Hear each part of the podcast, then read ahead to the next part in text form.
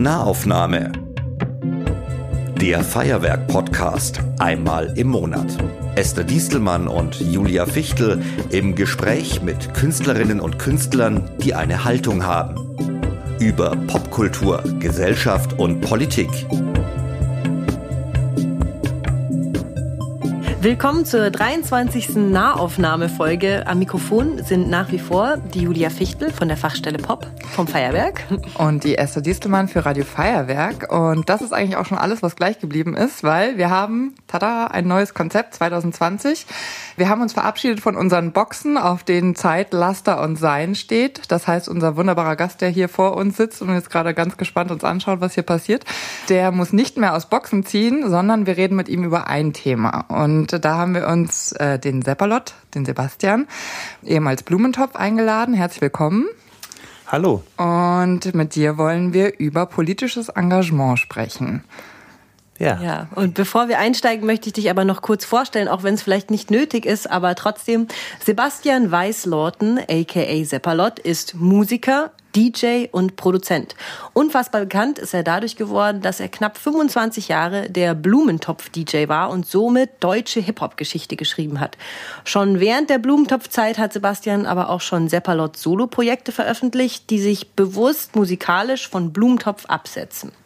Aktuell ist das Seppalot-Quartett und da kommt auch bald ein neues Album raus, das Now Next heißt. Eine Fusion aus Jazz, Indie und Elektronik. Für jeden was dabei.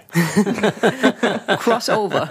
Ja, die erste Single kann man sich, glaube ich, auch schon anhören. Ja, ja, genau, die genau. gibt's schon. Kannst du dich dann erinnern an den Moment, wo du sagst, du bist politisch geworden oder dass dich Politik interessiert hat? Also es gab so eine Zeit, ich weiß nicht mehr genau, wie alt ich da war, könnte man jetzt zurückrechnen, aber das war diese Kein Blut für Öl. Ähm, das war sozusagen der erste politische Slogan, den ich richtig politisch auch also wahrgenommen Goldkrise habe. Dann. Ja, genau. Und da kann ich mich noch erinnern, dass ich als Kind, Teenager, ich weiß gar nicht, wie alt ich da war, auch auf Demos war. Und das war ein großes Thema an der Schule. Und ich erinnere mich, dass ich da so die Schule auch und, und alle, ähm, ja, wer hat da sein Handy nicht auf Flugmodus? Ich? Aber das lässt das schneiden wir nicht raus. Nee, nee auf Doch, ich bin, ich bin im Flugmodus. Ich, ich, bin, also, ich weiß es nicht, wer es ist. Ich mache mal Flugmodus und lautlos. Ihr wartet kurz. Genau. Es geht gleich weiter an dieser Stelle. So, haben wir das geschafft. Ja, also das war praktisch mein Moment, wo ich angefangen habe, mich wirklich dafür zu interessieren, inhaltlich und auch irgendwie einzusetzen. Natürlich in einer relativ kindlichen Variante, aber das war, das, das habe ich so richtig in Erinnerung. Hast du dich dann inhaltlich damit auseinandergesetzt? Ja, also ich glaube, da muss man ehrlich sein, es ging wahrscheinlich auf keinen Fall über die Nachrichten hinaus. Es war auch an der Schule auch so ein bisschen Thema. Also wir hatten, glaube ich, dann auch einen Lehrer, der war ganz cool, der hat das auch so ein bisschen thematisiert im Unterricht, aber Nee, das war ja auch das Zeitalter vor dem Internet. Also ja, außer Nachrichten und Tageszeitungen war da eh nicht, sich zu informieren. Also wahnsinnig tief bin ich in dem Alter da nicht reingegangen. Aber es war ein Thema, was mich interessiert hat und es hat sich dann verschmolzen, auch mit der Jugendkultur, in der man unterwegs war. Also das hat dann irgendwie auch dazugehört so.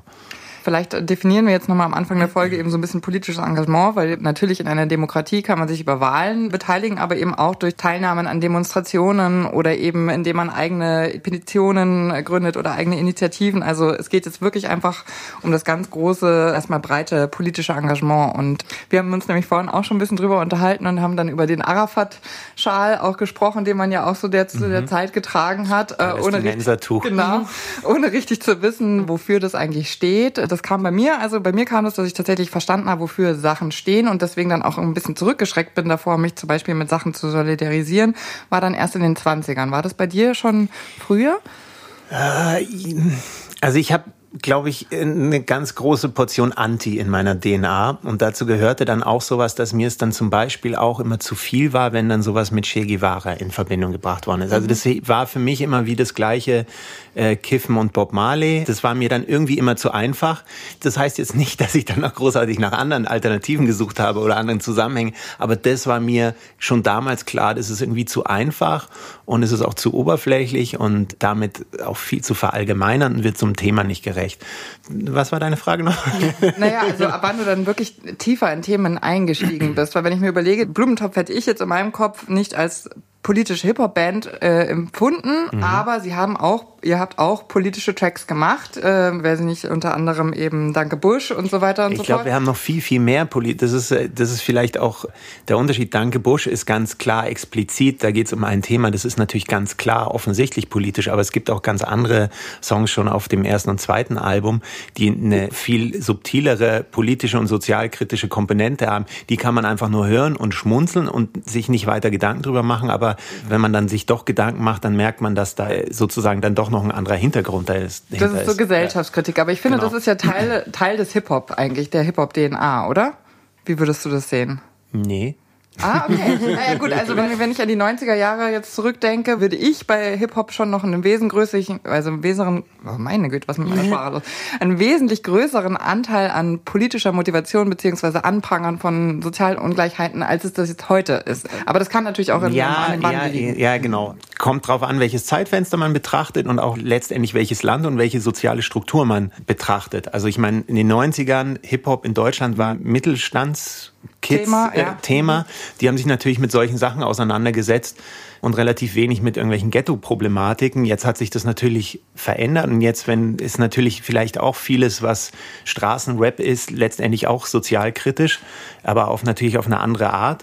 Und wenn man nach Amerika geguckt hat in den 90ern, da ging es eigentlich relativ wenig, also bei den allerwenigsten um politische äh, Sachen und um wirkliche sozialkritische Sachen, sondern da war das natürlich auch schon vorweggenommen, was halt äh, ab 2000 in Deutschland in diesem Genre los war. Also sprich viel mehr Straße, ich habe den größten, ich verkaufe am meisten Koks und ich habe einen Status und ich komme aus der Gosse und habe es geschafft und habe die geilsten Weiber. Es ist nicht sozial kritisch, aber es ist eine Milieustudie, ja. aus der man dann was sozialkritisches machen kann. Aufstiegsphänomen. Genau. Und deswegen, ich glaube, dieser Hip-Hop ist Multikulti und Love and Peace. Das ist eine mitteleuropäische Sozialpädagogen äh, äh, absolut. Gedanke. Also, äh, so, das ist super. Ich fand das toll und wir kommen auch irgendwo daher oder sowas. Aber ich glaube, man tut dem Thema äh, geht völlig vorbei, wenn man das sozusagen als Stempel drauf machen will. Und wie war das, als ihr euch gegründet habt? War ich da klar, dass ihr euch auf jeden Fall politisch auch positionieren wollt? Oder wie ist das quasi dann passiert? Das ist, glaube ich, andersrum passiert. Und zwar total klar, dass wir was möglichst deckungsgleiches mit unseren real existierenden Leben machen wollen, weil wir natürlich ganz klar erkannt haben, diese Musik, die wir lieben, die wir toll finden als Stilmittel, als Ausdrucksform, kommt aus einem sozialen Kontext, der nichts mit unserer Wirklichkeit zu tun hat. Und es war uns von Anfang an klar. Und wir haben versucht, sozusagen dieses Sprachmittel, diese Ausdrucksform in unsere Realität vor Ort, Rheinhaus, Jägerzaun umzusetzen. Und dadurch, dass wir uns politisch interessieren, war das halt einfach ein Beiprodukt. Also es war nicht so, dass man vorher gesagt hat, wir wollen rappen und wir wollen möglichst politisch sein, sondern es war, wir wollen, wir wollen diese Musik, die wir so abfeiern, selber machen, aber so, dass wir dahinter stehen können und dass sie auch was mit uns zu tun hat. Und mit uns hatte eine politische Haltung auch zu tun. Mhm. Die politische Haltung ist ja auch immer ein bisschen eine Frage der Zeit. Im Nachdenken über diese Sendung haben wir uns selber die Frage gestellt, welcher Track uns denn eben ein bisschen politisiert hat. In meinem Fall war es jetzt Nina Simone, Strange Fruit, mhm. wo es ja eben darum ging, dass in den Südstaaten, in den USA, die Schwarzen an den Bäumen aufgehängt wurden. Und das fand ich wahnsinnig glaubwürdig. Also es klang jetzt so, als ob es ein Makel ist, wenn der Künstler nicht authentisch ist. Dieser Ansatz, es muss authentisch sein und sobald es nicht mehr der Künstler deckungsgleich mit dem Künstler als Privatperson ist, ist es nicht wertvoll.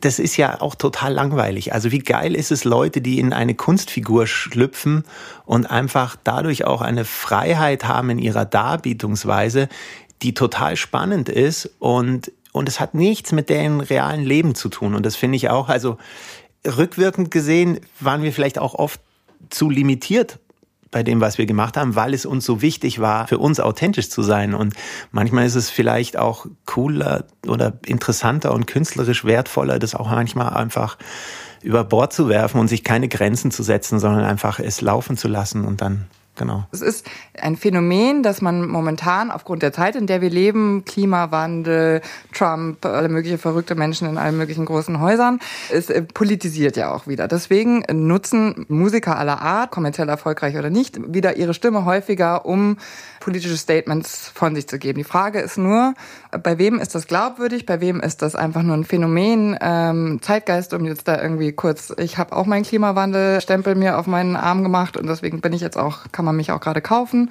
Ist es denn überhaupt wichtig, dass man verstanden hat, wofür man denn da einsteht? Weißt du, was ich meine? Ja, das ist echt eine schwierige Frage. Die wenigsten Politiker haben verstanden, um was es geht. Jetzt gar nicht als Vorwurf, sondern weil es ja einfach viel zu komplex ist. Also, na, wir leben in einer Zeit, wo alle Nobelpreisträger geschlossen sagen, es gibt einen Klimawandel und ein Immobilienmakler aus Amerika sagt, äh, nee, stimmt nicht. So, also ich finde es gut, wenn, wenn, wenn die Leute ihre Stimme erheben und ihre Meinung sagen. Und ich glaube, es ist auch gewollt, dass Künstler dann Standpunkt haben und den auch kundtun. Und ich glaube, man erwartet zu viel und das ist auch nicht ganz fair, dann sozusagen allen, ne, die sind, das sind Musiker. Also das ist so, das, die machen Musik, das ist ihr Job und privat haben sie eine Meinung, ja. Und wenn sie die vertreten und auch äh, sozusagen ihre Popularität nutzen dafür, dass ihre Meinung gehört wird, ist das ja in Ordnung. Also auch wenn ich vielleicht die Meinung schlecht finde oder so, aber man kann ja dann nicht dann sie dann dafür anzukreiden, dass nicht vielleicht alles 200-prozentig recherchiert ist und so ist irgendwie nicht so richtig in Ordnung, weil jeder von dem, wie wir hier sitzen, haben auch eine Meinung und die ist auch nicht 200-prozentig durchrecherchiert. Das meine ich so. Also du, du findest immer was, wo jemand irgendwas erzählt, was nicht okay oder was nicht nicht so stimmt. So das ist das liegt halt in der Natur der Sache. Sache. Was soll man machen? Soll man dann lieber gar nichts sagen? Das ist genau die Frage. Ich habe mich zum Beispiel sehr gefreut, auch als ich von Helene Fischer irgendwann mhm. diesen Post gelesen habe, dass also sie sich zu Fremdenhass irgendwie positioniert. Ja. Und dann habe ich mich aber auch gleichzeitig gefragt, warum erwarte ich denn jetzt das von ihr? Ich meine, sie hat die größte Reichweite in Deutschland, ist mhm. klar, deswegen schön, wenn sie sich äußert. Aber es muss doch nicht jeder, jede Privatperson im Prinzip eine Meinung haben nee. und die dann auch nach außen kommunizieren. Trotzdem habe ich aufgeatmet, als sie irgendwie mal. Aufgeatmet im positiven ja, Sinne. Im positiven Und das finde ich ja auch super. Also ich finde es ja gerade bei jemanden wie jetzt Helene Fischer, wo ihr Publikum sicherlich nicht geschlossen der gleichen Meinung ist, die lehnt sich viel weiter aus dem Fenster, das zu sagen, als wenn ich das sagen würde. Ne? Meine Reichweite ist natürlich auch fast fast genauso groß. Nein, nein. Fischer, ja. ähm, aber, aber ich meine, ich kann viel mehr davon ausgehen, dass die Leute, die mir folgen, beziehungsweise meine Musik hören, vielleicht doch eher diese Meinung haben als Helene Fischer-Fans. Deswegen riskiert sie auch viel, viel mehr, das zu sagen. Also ich würde, dieser Vorwurf, sie, äh, sie schwimmt jetzt mit dem Strom und sagt es, weil es im Trend ist, ich glaube, das ist echt völlig falsch ausgelegt, weil ich glaube, die hat wirklich was zu verlieren. Da sind, die hat sicherlich ganz viele AfD-Wähler als Fans und das ist richtig cool, an ihrer Position da ein Statement zu sagen. Um nur mal ganz kurz das einzuordnen. Also Helene Fischer hatte sich, als die Übergriffe in Chemnitz waren mhm. und diese Hetzjacken durch die Straße stattgefunden haben und sich Casper und Materia und Kraftclub und Feine Sahne Fischfilet zusammengeschlossen haben, um ein Konzert zu geben. Wir sind mehr unter dem Hashtag. Ähm, hatte sie sich dann eben auch geäußert und das war, weil man eben gesagt hat, wieso äußern sich eigentlich die Musiker der in Anführungsstriche ähm, zweiten Reihe und wieso äußert sich nicht mhm. die Musikerin der ersten Reihe. Und finde ich interessant, weil ich nämlich, also ich sehe das genauso, ich fand das ähm, spannend, dass sie sich äußert, weil sie sicher AfD-Fans hat. Auf der anderen Seite bin ich halt auch immer ähm, fände ich es einfach schwierig. Wir hatten Makeno von Mama bei uns zu Gast und die haben ja ganz viel jetzt im Hambacher Forst gespielt. Mhm. Und er hat selber gesagt, dass er ein ambivalentes Gefühl hat, weil er auf der einen Seite sozusagen ist Moop Mama die, die Band, die, die die Fahne hochhält für die Rettung des Hambacher Forst. Auf der anderen Seite hat er sich nicht genug damit beschäftigt, um jetzt die Interessenlage von RWE und mhm. weiß nicht, was alles äh, genau auseinanderklamüsern zu können. Und, und er überzeugt die schon bereits Überzeugten. Genau. Das ist jetzt gar nicht ein Vorwurf. Ich finde es super, dass sie das gemacht haben. Aber ich kenne dieses Gefühl, wo man sich dann denkt so, ja okay, ja klar, finden es alle gut, was wir hier sagen. Aber eigentlich müssten wir dahin gehen, wo halt alle das furchtbar finden, was wir sagen, um was zu bewirken. Aber ich meine, da, in die Situation kannst du dich doch auch gut reinversetzen. Also ich meine, es gibt eine Phase, würde ich sagen, wo fast jeder Deutsche wusste, wer Blumentopf ist. Mhm. Vor allen Dingen Fußball-Weltmeisterschaft und weiß nicht was. Also es gab ja auch eine Phase, wo ihr so bekannt wart, dass das ja für euch auch eine kritische Situation hätte sein können. Habt ihr über solche Sachen mal nachgedacht? Oder auch Sachen nicht gemacht dann? Was ich mich noch erinnern kann, wo, ich weiß gar nicht mehr wann das war, das war glaube ich Ende der 90er, da gab es eine Tour Gesicht zeigen gegen rechte Gewalt, glaube ich, hieß die. Die war äh, in Ostdeutschland in Problemstädten. Mhm. Ja? Und es ging darum, sozusagen hauptsächlich den Jugendlichen dort, die halt sozusagen nicht in irgendwelchen rechten äh, Freizeitclubs sind, die zu stärken und zu, denen zu signalisieren, hey, hier gibt es eine Jugendkultur, die ist verdammt groß und da gehört ihr hin und ihr braucht euch nicht alleine fühlen, so ein bisschen so. Das fand ich eigentlich ziemlich geil, weil das waren echt krasse Städte, wo wir da waren. Und da sind wir teilweise mit Polizeischutz, äh, war da vor, vor der Location und da sind Nazis und Glatzen aufgelaufen und so. Und das war wirklich, also da hatte man das Gefühl, natürlich in dem Konzertsaal selber waren natürlich nur Leute, die das gefeiert haben. Aber man hat wirklich gemerkt, so, hey, okay, hier fahren wir irgendwo hin, wo es echt schmerzt und wo das, wo das gut tut, sowas. Es ist was anderes, wenn man das im Glockenbachviertel in München sowas macht. Das ist so, ja, ist auch super, aber da hatten wir schon das Gefühl, okay, hier macht es Sinn und hier bewegen Gegner, wir was. keine klassischen. Genau. Mhm. Also das war schon, das war schon heftig. Und hätte man da, also hat, hat es Lust auf mehr gemacht oder hat es Angst eingejagt? Angst nicht, aber es ist schon ein murm, murmeliges Gefühl, so. Also ganz klar auch in so einer Situation zu sein, das wurde ja auch offen kommuniziert, ihr seid hier nicht willkommen, kommt nicht in unsere Stadt. Und gleichzeitig hat einen das schon angespornt, natürlich auch, weil man halt gemerkt hat, okay, hier, da reibt sich's und das soll's ja auch irgendwie. Und wenn ihr jetzt so einen Song gemacht habt wie Danke Busch, mhm. war das dann so eine richtige Absprache in der Band, wo ihr nochmal besprochen habt, wie das jetzt ist, so einen Song zu veröffentlichen? Nee. Nein. nee, also das, das war der, der, der Song war da, der war gut, wir konnten das alle unterschreiben und ab dafür. Aber das habt ihr schon gemacht, ne? Also ja, das, weil du bist ja äh, nicht der in erster Linie rappend am Mikrofon war, du musst nee, ja trotzdem also ich, deine. Danke Busch hat der Holunder auch, also Wunder ganz alleine geschrieben auch. Ähm, das ist sowas ist sein Spezialgebiet gewesen. da ist dann auch immer alles absolut, äh, Fakten sind da richtig, da kann man sich drauf verlassen, wenn er das macht. Es gab bei uns nicht ein Gremium, das, das alle konform sein müssen, was der andere sagt. Das nicht, aber es war natürlich eher so, wenn einer irgendwie zu großen Quatsch erzählt in den Augen der anderen, dass halt dann darüber geschmunzelt wurde und sowas und dann hat der, hat sich das meistens alleine halt aufgelöst. Das merkt man dann ja, wenn man dann irgendwie alleine da steht und das nur alleine gut findet. Es ging jetzt, geht gar nicht nur um politische Sachen oder irgendwie so, einfach auch musikalische Sachen. Wenn man es selber voll abfeiert und alle anderen so, hm, mhm, ja, mal gucken. Und dann weiß man schon. Ähm, Läuft nicht vielleicht, so gut, kommt nicht so gut Vielleicht an. ist es doch nicht so genial, wie man gedacht hat. ich habe mal so ein bisschen gegoogelt, dann auch äh, jetzt äh, in den letzten Tagen und bei Musikzeitungen geguckt. Also dieses Phänomen, deswegen sprechen wir auch jetzt ein bisschen über politisches Engagement, ist, dass es wieder mehr Musiker gibt, die über generell gesellschaftlich beklagenswerte Situationen sprechen. Das ist, hat sich schon wieder zugespitzt. Also seit 2017 gibt es viel, viel mehr Platten, die erscheinen, die sich Themen wie Klimawandel, äh, Krieg und so weiter und so fort oder Donald Trump explizit äh, widmen. Gesellschaftliche Toleranz. Genau. Ist das vielleicht auch etwas sozusagen ähm, immer so eine Welle, der Musiker dann auch einfach auf die politische Zeitgeschehen reagieren? Weil ich, ich habe nämlich die These aufgestellt, Julia gegenüber bei der Recherche, also Musiker können dazu beitragen, dass eine Bewegung stark wird, sie können aber nicht eine Bewegung schaffen. Eine politische. Weil ich hätte gesagt, Musik ist die Emotion, die zu einer Bewegung dann dazu gehört. Also bei Black Panther und so gibt's ja auch bestimmte Tracks, die man einfach. Ich glaube, ich glaube, das kann man so, das hat so gestimmt und ich glaube, das stimmt nicht mehr so. Also ich glaube, mir. wie es früher war, dass es Jugendkulturen gab, die einen musikalischen Kodex hatten, einen Outfit-Kodex und auch einen, einen politischen Kodex hatten, das ist ja aufgebrochen. Also das gibt es in dem Sinne nicht. Es gibt nicht mehr, also es gibt es vielleicht noch vereinzelt, ja, es gibt nicht mehr die Mettler, die Hip-Hopper, die Techno-Jungs, die Mods, die Hippies, sondern es ist eigentlich so eine Melange geworden. Na, die meisten gehen an einem Tag auf ein Metal-Konzert, um dann am nächsten Tag auf einer Hip-Hop-Party zu sein und äh, keine Ahnung, so. Also das, das hat sich aufgebrochen. Von dem her glaube ich, ja, ist das eine andere Zeit, aber sie sind natürlich, ich, deine Frage zurückzukommen, es mehrere, ob die Musiker jetzt sich mehr politisch engagieren. Ich glaube nicht, dass es so rum funktioniert, dass sich Musiker hinsetzen und sagen, hm, was ist denn gerade so Talk of the Town?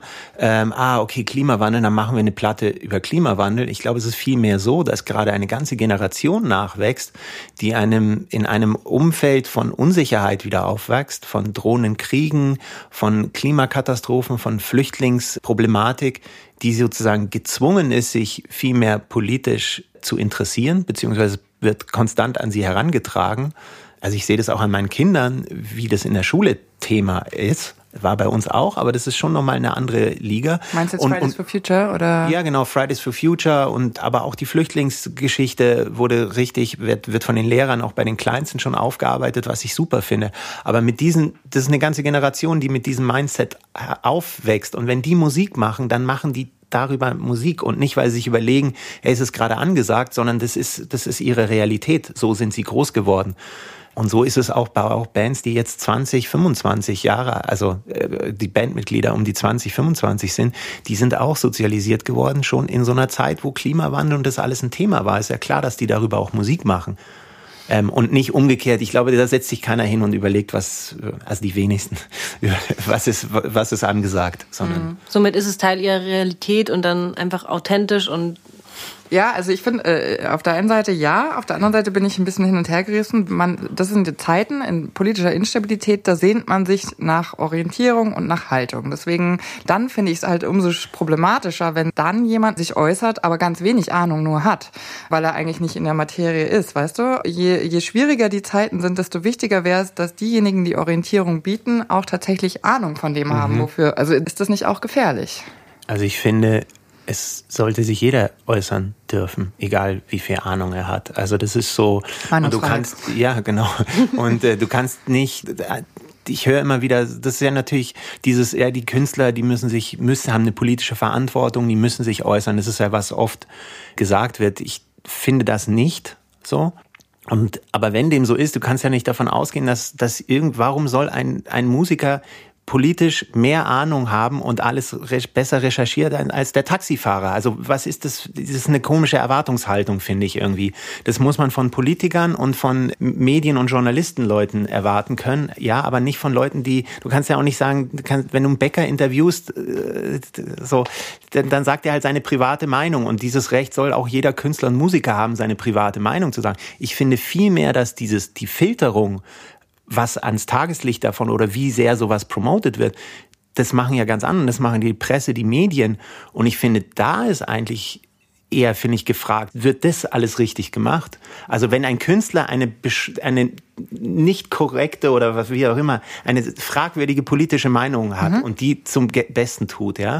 Und dann gibt es halt genügend Medien im Internet, die das einfach völlig unkommentiert in die Welt rausblasen, so. Ich, so, und ich klage da nie, niemals diesen Künstler an, der vielleicht in meinen Augen und Ohren Quatsch erzählt, sondern ich klage diese unreflektierte Plattform an, die das einfach so weiterstreut, nur für Auflage und Klicks und dann so tut, ja, also wir haben es ja nicht gesagt, also das sagt ja der Künstler. Und das, finde ich, funktioniert nicht mehr. Hast du da ein Beispiel, was du. Schau dir die ganzen Rap-Foren an, ja. Also ich meine, da geht es meistens nicht um wirklich tiefe politische Themen, sondern vielmehr um Sachen, die halt sozial äußerst fraglich sind, also von Gewaltverherrlichung, Frauen äh, verachtend und was weiß ich so. Und das sollen die Künstler alle sagen. Ich, hab, ich finde es gut, dass die das sagen, weil davon lebt Kunst, dass das völlig ungefiltert ist. Aber die, ich finde, die Zeit jetzt ist gerade so, dass sich sozusagen diese ganzen Verteilerposition, also sprich Internetseiten, Blogs, aber auch Printmedien, das unreflektiert und unkommentiert weitergeben. Und das finde ich das Problem. Ich finde, die Frage sollte nicht heißen, übernehmen die Künstler genügend politische Verantwortung? Ich finde, die Frage ist, übernehmen die Firmen und aber auch die Presse genügend politische Verantwortung, in sowas einfach weiterzublasen, äh, in die Luft, ne? Also weiß, das weiter zu verteilen. Das finde ich eher das Problem. Ich, und, und vor allen Dingen auch bei Filmen. Jetzt, jetzt komm ich in Fahrt. Nein, ich meine, man kann, wenn man eine von irgendeiner Firma ein gesponsertes Festival macht, ja, mhm. Äh, und da tritt ein Künstler auf, der fragwürdige Inhalte hat, finde ich es falsch, den Künstler anzugreifen. Ich finde, man muss die Firma oder den Hauptsponsor dieses Festivals sagen, hey, was präsentiert ihr eigentlich für eine Scheiße? Oder wer hat gebuckt? Ist das eure Meinung, was der, was der Künstler unter eurem Logo auf der Bühne verbreitet? Und ich finde es irgendwie fast schon perfide, diesen Künstler anzugehen. Das ist seine Realität, das ist seine Meinung. So. Aber, aber dahinter steht eine Industrie, da steht dann ein großer Getränkemarkt oder was weiß ich dahinter, äh, Getränkefirma oder was weiß ich. Und, und die kommen damit so, ja, ja, wir können ja auch nichts dafür, die künstlerische Freiheit, was die Leute auf der Bühne machen. Ja, genau. Aber ihr müsst den nicht buchen und ihr wisst, was der macht. Ja. So. Und dann tut nicht so unschuldig. Das ist eigentlich das, wo ich mir denke, so, da muss man Verantwortung verlangen. Okay, ähm, also ganz konkretes Beispiel, weil das, das finde ich ein spannende, spannendes Argument. Farid Bang und äh, diese, dieser Skandal äh, am Echo. Mhm. Also das würde ja bedeuten, künstlerische Freiheit aus deiner Meinung nach, die dürfen über abgemergelte Juden rappen. Ja. Ähm, und ich darf es richtig scheiße äh, finden. Äh, darfst, du darfst es richtig scheiße finden, aber wenn es jetzt irgendein Veranstalter hier die, die beiden bucht ja. und die dann rappen lässt, genau. dann ist der Veranstalter der Verantwortliche. Ja, genau, weil der diese Message verbreitet. Der kuratiert die quasi. Genau, die, ja. der gibt ihnen die Plattform, genauso der Echo. Und ich meine dann so zu tun, oh, ups, äh, das sollte man sich halt vorher mal durchhören, so. Also jetzt als Beispiel. Und ich finde, das ist natürlich total, ist, ist äh, abscheulich. Also ja. Ich könnte es kotzen kriegen, wenn ich sowas höre. Nicht falsch verstehen. Aber ich finde der Ansatz, diese Künstler dafür äh, zur Rechenschaft zu ziehen, nicht ganz den richtigen. Ich finde, man, man muss den Echo in dem Fall zur Rechenschaft ziehen. Wurde ja auch, im Endeffekt gibt's ja nicht mehr, oder? Ja, das ist äh, vorbei. Ähm, so und so, das ist ja auch teilweise passiert. Aber ich finde, das ist der Ansatzpunkt. Das ist so, man schlachtet das falsche das falsche Vieh. Aber der Echo wird ja verliehen über Verkaufszahlen und wenn die halt leider ja. so erfolgreich waren, dann. Ja, ja, aber was ist das für ein Preis? Das ist kein ja, Preis nee, mit nee, Verkaufszahlen. Das ist ja, das wissen wir, dass das nach Verkaufszahlen geht, aber ungefähr 99 Prozent der Bevölkerung dachten, das ist ein Preis für besonders herausragende kulturelle und musikalische Verdienste. Ja? Ist es nicht. Ist es nicht. So. Jetzt haben wir ja vorhin, ich habe es ja schon angerissen, mein Lieblings, also mein Song, der mich politisiert in Anführungsstrichen hat. Äh, hast du da einen Song, an den du denkst? Nee, ich habe nachgedacht und ich glaube, ich habe, ich kann es nicht explizit an einem Song festmachen. Ich habe natürlich früher auch, also schon ganz früh ganz viel so Soul-Sachen gehört. Zwei Freunde Mods waren, die waren immer auf so 60s Soul All-Nightern unterwegs. Da bin ich immer im Schlepptau mitgegangen, nicht weil ich die 60s Anzüge und die Roller so geil fand, sondern weil ich irgendwie die Musik einfach krass fand.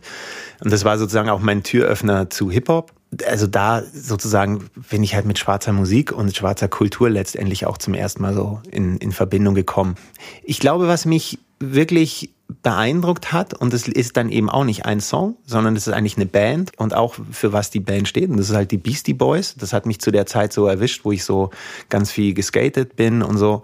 Und ich meine, die haben ja diese, dieses große Benefiz Open Air immer gemacht für Tibet und wie gesagt, die haben keinen, ich weiß gar nicht, ja, die haben auch politische Songs, aber nichts, was mich ergriffen hätte. Aber allein, dass so eine Band, also was die für ein Mindset haben, für was die sich einsetzen, was die für ein, für ein Vibe versprühen letztendlich. Und da zählt dann auch eben, dass sie solche riesen Benefits-Festivals veranstalten und alle ihre Connections spielen lassen und so. Ähm, das hat mich schon beeindruckt. Also das war, da bin ich noch mehr Fan geworden von der Band. Also das hat es bewirkt. Also es war mir dann schon wichtig, die Haltung von der Band oder von dem Künstler, aber mir war es nie so wichtig, dass das in dem Song auch so rüberkommt, sondern das war, es hat mich dann gefreut, wenn ich die Musik gut fand und gemerkt habe, dass die Person, die das macht, politisch auch äh, sich für ähnliche Sachen einsetzt, die mir auch wichtig sind, dann hat es das halt nochmal das Band verstärkt. Und jetzt als, also ich meine, du textest ja nicht und, und die, was du quasi politisch aktiv bist, ist subtil. Aber zum Beispiel hast du auf Facebook das Demokratiefestival geteilt, haben wir mhm. gesehen. Mhm. Ähm, nur ganz kurz zur Erklärung, das ist in Berlin, ähm, soll es ein großes Demokratiefestival im Olympiastadion geben, wo ja, ich glaube, 70.000 Leute reinpassen und ähm, da sollen, sollen ganz viele Petitionen dann durchgehen mhm. in den Bundestag. Und das ist natürlich eine Riesenveranstaltung, einfach wirklich Demokratie stärken. Und das hast du geteilt. Ist das dann eine, eine Art von dir zu zeigen, zeigen, dass das so deine ähm, ja, Meinung ist, da vielleicht hinzugehen oder ja. Wie entscheidest du das? es ist nicht so. Oder was ein cooles Video, das du teilen wolltest. nee, es war kein Video. Es war ein ziemlich unschöner Link, sodass ich sogar zweimal nachgedacht habe. Äh, nee, es ist mir über den Weg gelaufen und ich fand es eine, eine tolle Idee und auch irgendwie wichtig, ja aber dann lustig, ne? Und dann mache ich mich da, guck mir das natürlich auch an, was es ist, so. Und dann finde ich das gut. Und dann habe ich das gepostet. Und dann habe ich natürlich auch von Leuten, die sich damit halt natürlich richtig tief beschäftigt haben, natürlich auch so, ey, das ist eine voll kommerzielle Veranstaltung. Was postest du da für einen Scheiß? Poste mal lieber was Richtiges, was wirklich für die Demokratie ist, ne? Also das ist so mal zur Künstlerrealität, ja. ja. Also ich habe das recherchiert, aber natürlich nicht bis zum Bodengrund, ja. So, das ist halt da hat diese Person sicherlich auch recht gehabt, ja, aber irgendwo Irgendwo muss man, irgendwo ja muss man anfangen, so ja. Und äh, ich fand das toll, dass es auch mal in so einer Größenordnung gedacht wird. Das fand ich fand ich halt cool. Nicht äh, nicht okay, wir haben hier ein alternatives Straßenfest, was ich auch super finde, nicht falsch verstehen. Aber ich finde es halt dann geil, dann auch mal zu sagen so okay, hey, das ist jetzt hier groß, so. Ja, und vor allem aber, aber ja, äh, wenn ich sowas sehe, ich äh, dann dann und ich finde das gut, dann dann poste ich das, dann rede ich darüber. Ähm, passiert eigentlich viel mehr in meinem Privatleben, dass ich mich damit auseinandersetze und äh, demonstrieren gehe. Also ich war sehr viel unterwegs und habe nichts davon gepostet, so weil ich es manchmal auch, weil ich eben keinen Bock habe. Findest du Demonstrieren oder Demonstrationen haben sich geändert in den letzten Jahrzehnten vielleicht. Also wir haben darüber geredet, dass manchmal fast so ein Festivalcharakter hat und alle laufen ja. rum mit äh, Seifenblasen und es ist irgendwie juhu und die, alle sind plötzlich Hippies und keine Ahnung. Ist das gut, ist das schlecht? Wie ja, ich weiß es nicht genau, ob sich das auch verändert hat in meiner Wahrnehmung, weil man älter wird. Also so, wenn ich mich so an diese kein Blut für Öl, was ich am Anfang erzählt habe, war das natürlich schon krass aufregend und man hat sich so ein bisschen als Revoluzer gefühlt. So, ähm, ob das jetzt nur in meinen Erinnerungen so ist oder ob das wirklich so war, kann ich nicht mehr sagen. Aber ich glaube, das war natürlich halt so ein Teenager-Ding. Ja, das war halt so nah am Che Guevara-Poster, was im Kinderzimmer hängt. Und auf einmal war man Teil davon. Das ja, genau. Und auf einmal ist man dagegen und hat einen guten Grund gehabt. Ja. So. Aber wie gesagt, ich habe das, glaube ich, schon relativ reflektiert gesehen. Aber es hat sich, so ehrlich bin ich, es hat sich natürlich auch irgendwie vermischt. so. Und das habe ich natürlich jetzt überhaupt nicht mehr. Und ich glaube auch, das hat sich schon geändert. Also auf eine Demo zu gehen hat, also ich glaube, damals war das schon, war man autonom leid, wenn man auf eine Demo gegangen ist. Und das hat's halt jetzt überhaupt nicht mehr. Klar. Nee. Aber ist doch vielleicht auch was Positives, oder? Ich bin auch ambivalent dazu. Also ich finde es auf der einen Seite was Gutes, weil es ähm, zeigt, okay, wir sind viele, jeder kann teilhaben, es ist niedrigschwellig, es ist nicht mehr so, wie ich mich erinnere an meine Anfang äh, des politischen Engagements, dass ich mitgelaufen bin und mich gefragt habe, kann ich unter dem Banner mitlaufen? Das weiß ich nicht ganz genau, ob ich da dazu passe. Aber jetzt frage ich mich schon ab und zu, okay, warum haben wir jetzt alle Goldplastikfolien über uns drüber, wenn wir doch eigentlich gegen Klimawandel sind? Wobei die Bilder natürlich sehr schön sind und ich auch dieses, ich habe es mir auch in meinem Wohnzimmer aufgehängt oder als komisches Kunstwerk, aber es ist trotzdem gehen jetzt äh, mehr Gedanken los über die Sinnhaftigkeit dieser Demonstration und was ich dann damit also ich glaube, es ist total sinnvoll. Und dadurch, dass so viele demonstrieren gehen, rutscht es immer mehr in die Mitte.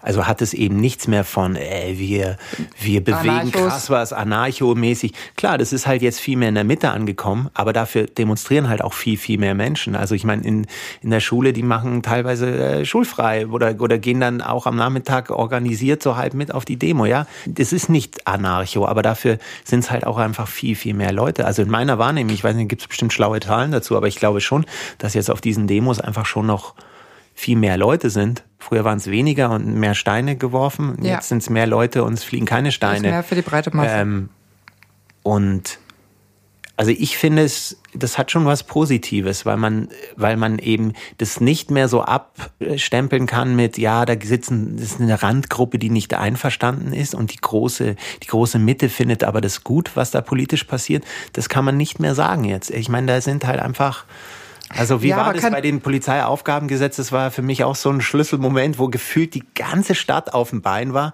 Und äh, unser lieber Herr Söder, ich kann es leider nicht richtig zitieren, aber sinngemäß war das sowas, am nächsten Tag ja ein paar Gestörte sind auf der Straße unterwegs gewesen, ja. wo ich mir denke, du Volldepp. Also ganz ehrlich. Und dann alle. wunderst du dich bei der nächsten Wahl, dass dich keiner wählt. Ja, weil sich keiner ernst genommen fühlt. Nicht mal da. Also das ist so, ja, aber auf der anderen Seite, was ist passiert? Das Polizeiaufgabengesetz gibt es. Ja, genau. Ja, äh, ja, und deswegen frage ich mich, ob ja. deswegen frage ich mich, ob das, was du geteilt hast, also dieses mhm. Demokratiefestival, wo man Petitionen einreichen kann, weil das ist ja der Ursprung dieses Festivals auch gewesen, ist ja die Abschaffung der äh, Tamponsteuer, beziehungsweise eigentlich äh, auf sieben Prozent. genau, also die Senkung des Frauenhygieneartikel äh, im Mehrwertsteuersatz, dass es kein Luxusartikel mehr ist. Und das haben wir jetzt abgeschafft. Das gibt es jetzt nicht mehr seit diesem Jahr.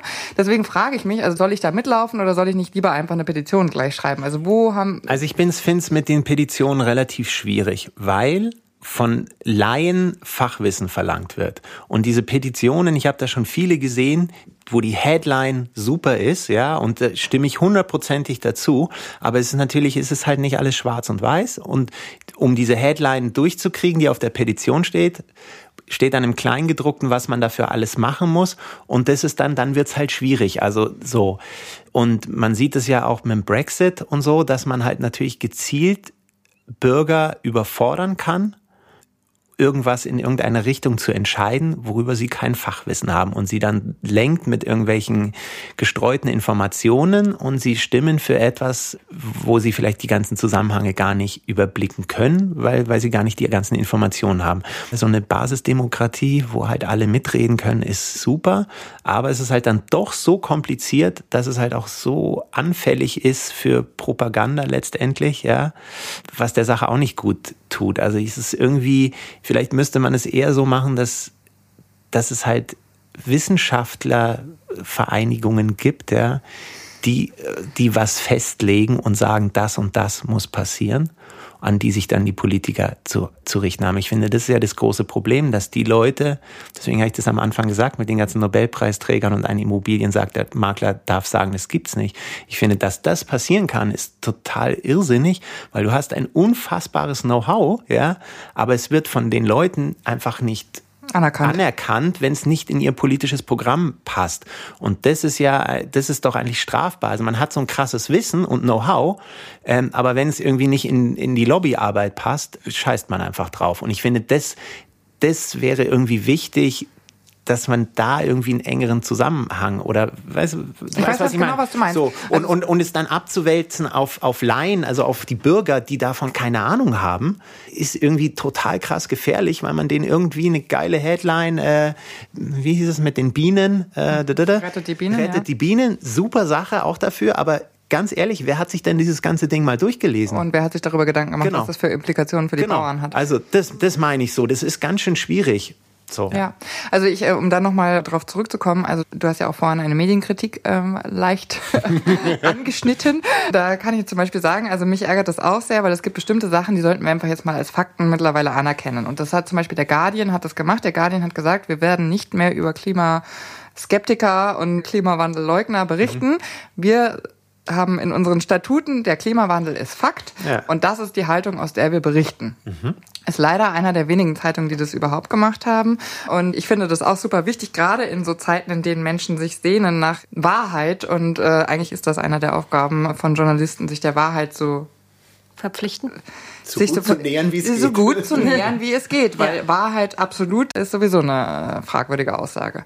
Ich weiß nicht, ob du um die Lage der Branche weißt. Ich bin Redakteurin, deswegen weiß ich es relativ gut, aber wir werden ja alle also geschröpft, es gibt immer weniger. Deswegen gibt es auch immer weniger, die sich dann explizit mit so einem Thema auseinandergesetzt haben und das dann auch einordnen können. Weil sowas bedeutet ja auch Zeit. Und ich weiß nicht, äh, damit spreche ich jetzt mal einfach in, in die Menge. Ich weiß nicht, wie viel ihr so für eure Medien, die ihr konsumiert, bezahlt. Da muss man sich auch ein bisschen an deine eigene Nase anfassen, weil man dann nämlich ja auch versteht, okay, wenn man, wenn das keinen Wert hat, dann wird mir auch da relativ viel Schwachsinn aufgetischt werden. Beziehungsweise, wenn ich nicht die Geduld habe, mir das auch übermorgen darüber genau zu informieren, wenn ich das zwei Stunden nach dem Ereignis mich darüber informiere und dann mache ich einen Haken dahinter und habe das so abgespeichert, dann ist es ja auch klar, dass es irgendwie höchstens an der Oberfläche kratzen kann. Genau. Das, was man da an Infos aufgenommen hat. Da bedingen sich ein paar Probleme wieder mal gegenseitig, deswegen ist es ja auch so komplex und so schwierig. Ich denke auch, dass es einen Wandel gibt in der Bedeutung, sowohl für Musiker als auch übrigens für Journalisten, weil wir haben beide nicht mehr nur noch diesen einen Ausspielkanal, sondern zigtausende Ausspielkanäle ja. und dadurch wird es ja auch so wahnsinnig diffus, was überhaupt wahrgenommen wird und wie es wahrgenommen wird. Ja. Punkt. Punkt. Word. Ich würde sagen, wir haben viel gesprochen. Wir haben sehr viel gesprochen. Ihr oder ich oder wir zusammen? Beide. das ist ja auch ein schönes Thema. Ja. ja. vielen Dank, dass du da so offen mit uns geredet hast. Total, hat total Spaß gemacht. Gerne. Ja, und vielen Dank für deine Haltung. das kommt ganz natürlich. Sehr gut.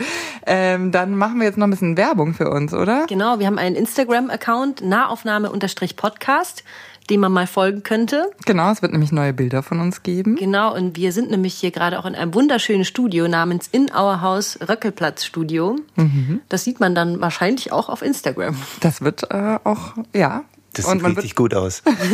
man wird es erkennen an den diversen Instrumenten, die hier rumstehen. Jedes Musikerherz glücklich. Seppalot schraubt auch schon wieder.